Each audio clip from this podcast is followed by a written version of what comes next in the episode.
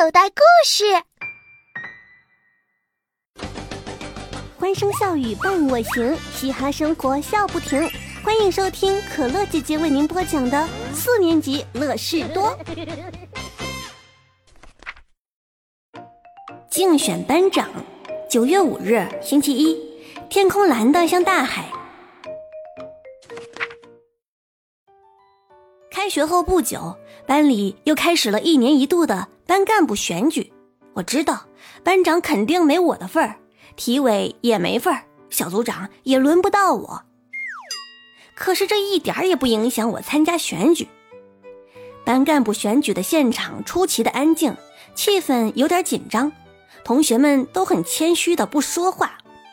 田老师启发鼓励同学们：“没关系，说出你的理想。”不要怕别人笑话，也不会有人笑话。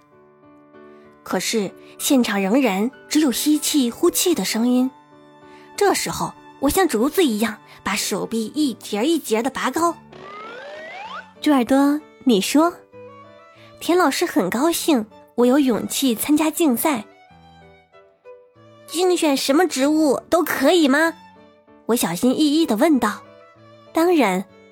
田老师很确定的回答：“那我我想竞选班主任。”我不好意思的说道。田老师愣了老半天，然后大笑起来，同学们也跟着一起笑。不是说不能笑话别人吗？怎么说话不算数呢？当然，我不会竞选上班主任的，那样田老师怎么办呢？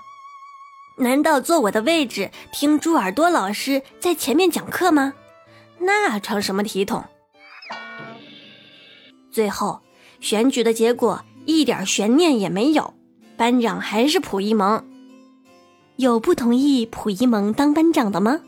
田老师说要征集大家的意见。我用左脚使劲的踢着右脚，踢得咚咚响。田老师望着我，猪耳朵有什么意见吗？当然，我像个弹簧似的蹦了起来。班长肯定要比我们知道的多吧？我冲胡小图挤了挤眼睛。谁让他是班长呢？对呀，对呀！胡小图兴奋地敲着桌子，唯恐没有事情发生，唯恐没有热闹看。这下子，整个教室都像葱花炸锅一样沸腾起来。嗯。你说应该怎么办呢？田老师微微皱了皱眉头，打擂，打擂呀！我挥舞着拳头，活像一头发疯的小牛犊，就像绅士一样公平决斗。决斗！田老师突然笑了，哼，好吧，那就公平决斗。溥仪萌同意吗？和他？溥仪萌撇撇嘴。我怎么啦？我咬牙切齿，恨不得一口吞掉蒲一萌。哼，敢小瞧我！如果没有反对意见，那我们现在就开始准备决斗吧。田老师让我和蒲一萌以提问的方式来决定输赢，每个人出三道题，谁答对的题多，谁就算赢。但是不能考数学，我急忙补充道。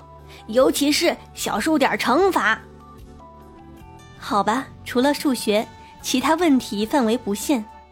田老师同意了，蒲一萌先开始提问，你就背一遍李白的诗《黄鹤楼送孟浩然》吧。《黄鹤楼送》，我挠着脑袋，好像很熟悉，课文好像早就学过，但是。十九八，田老师已经开始倒计时了。故人西辞黄鹤楼，烟花三月下扬州。停车坐爱枫林晚，疑是银河落九天。我刚背完，同学们就轰的一声笑翻了，连田老师都忍不住笑起来。这是哪儿跟哪儿呀？一定是猪耳朵学过的东西太多了，竟然能把三首诗连在一块儿背，而且还很押韵。但是，田老师的脸色严肃起来，而且眉头越皱越紧。这可是我们几天前刚学过的课文，怎么这么快就忘得一干二净了？回家后罚写二十遍。我有点泄气，不过这没什么，不是才刚刚开始吗？想到这里，我又像充足了气的皮球一样，一下子神气起来。该我了吧？我叉着腰，昂着头。一个不出头，两个不出头，不是不出头，就是不出头。好了，你猜猜是什么？什么一大堆不出头不出头呢？这是什么破题呀？蒲一萌生气的跺着脚，答不出来就认输，干嘛怨题破？我神气活现的，十、九、八、七。胡小图倒计时，恨不得从十一下子蹦到一。胡一萌想了老半天，终于还是认输了。切，真笨，连这都不知道啊！我得意的很快忘记了自己刚才的窘迫，是“林”字呗。林，田老师惊奇的眨着眼睛，为什么是“林”字啊？我看到连田老师都不知道，差点乐昏过去。一个不出头，不就是木吗？两个不字出头，当然就是林啦。哎呀，万岁！一比一平。胡小图大呼小叫着，恨不得把我抱起来亲一口。蒲一萌朝天翻着眼睛，气得鼓鼓的。他想了老半天，然后问我：“你说说看，《罗密欧与朱丽叶》的作者是谁呢？”胡小图撅着嘴叫道：“什么萝卜头和朱古力的？那是什么东西？”啊？”蒲一萌得意地望着我，等待我投降。我使劲地挠着耳朵，然后皱着眉头说：“像我这么大的孩子，是从来不看莎士比亚写的东西的。”这下子，蒲一萌愣住了，田老师也好像不相信似的望着我。他们都不相信我知道《罗密欧与朱丽叶》是莎士比亚的作品。其实只有我自己知道，这要感谢 E.T.，E.T. 是我的宠物狗，它总是把什么东西都搞得一塌糊涂。有一次，他把爸爸的书啃得乱七八糟，还踩在地上撒了一泡尿，结果爸爸把我狠狠地教训了一顿，怪我没管教好 E.T.，说什么“狗不叫，猪耳朵”之过。逼着我把一踢撕烂的书一页一页的粘起来，我粘了整整一下午。可恶的书，就是这个什么萝卜头和朱古力的东西，真是谢天谢地呀！尤其要感谢一踢，我心里无比得意。紧接着该我出题了，我问：冰岛的首都是什么地方啊？雷克雅莫克。蒲一萌不假思索的回答，着实把我吓了一跳。哦，我差点忘了，溥仪萌在暑期举行的世界地理知识竞赛中刚刚获得了第一名。田老师微笑着在一旁解释道：“我心里后悔极了，怎么偏偏出什么地理题？现在仍然是一比一平。”溥仪萌的第三题是唐朝的前面是哪一个朝代？我的历史超级烂，当然这道题是不可能答对的。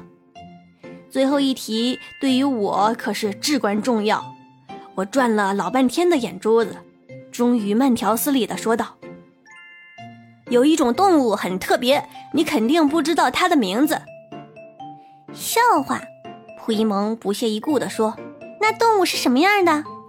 你听着，我说，那家伙有三个脑袋，六只手，十八只脚，五条尾巴，一百只眼睛。”另外加一个碗口大的肚脐眼儿，它长着翅膀不会飞，走起路来却快如风。